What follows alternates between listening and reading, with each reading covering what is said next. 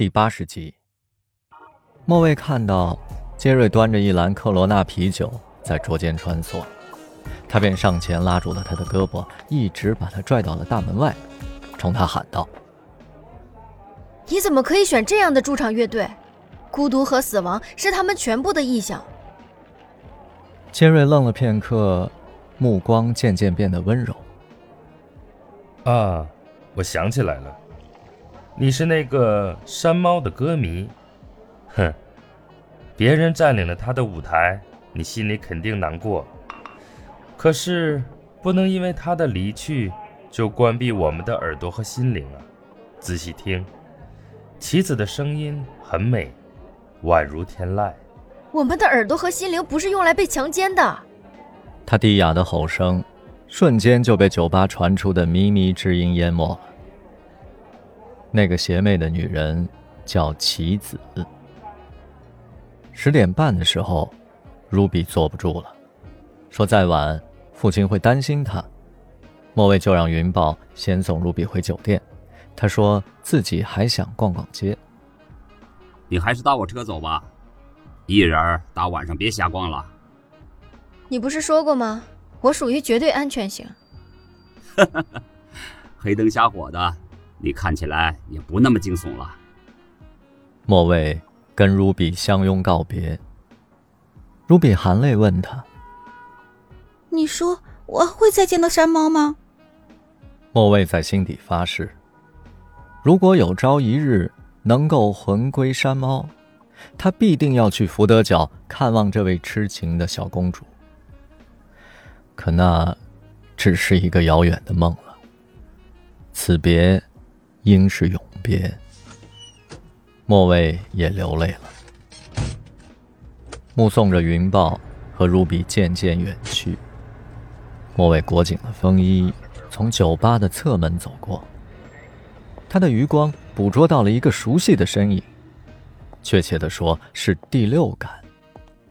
他停下脚步，仔细的端详了一阵，确定靠在屋檐下抽烟的那个男子。是剑鱼。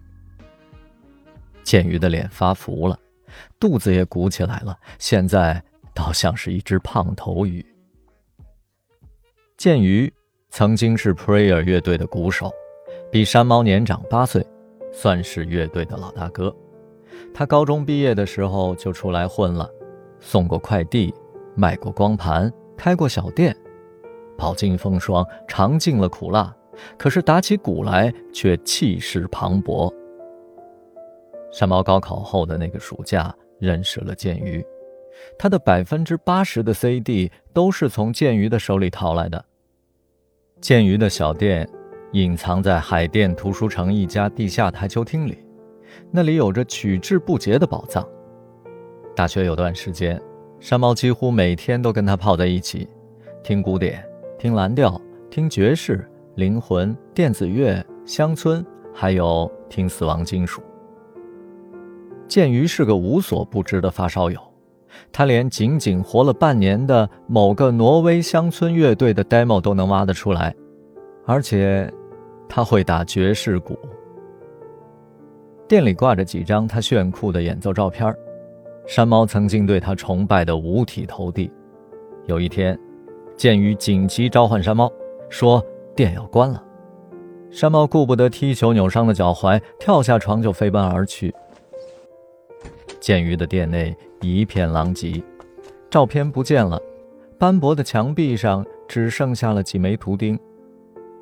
剑鱼漠然地指着墙角两个包装岩石的大纸箱，说：“能搬动的话，都拿去吧。”山猫把身上仅有的三百块钱掏给他。咬着牙，一瘸一拐地把两个死沉的大箱子拖回了家。他迫不及待地拆开箱子，用颤抖的手抚摸着近百张稀有的打口 CD。山猫悲喜交加，热泪纵横。剑鱼消失了三年，这三年里，山猫几乎天天和这些光盘为伴。也就是在这段时间里。山猫重燃了中学时代的歌手梦想，他开始尝试到酒吧驻唱。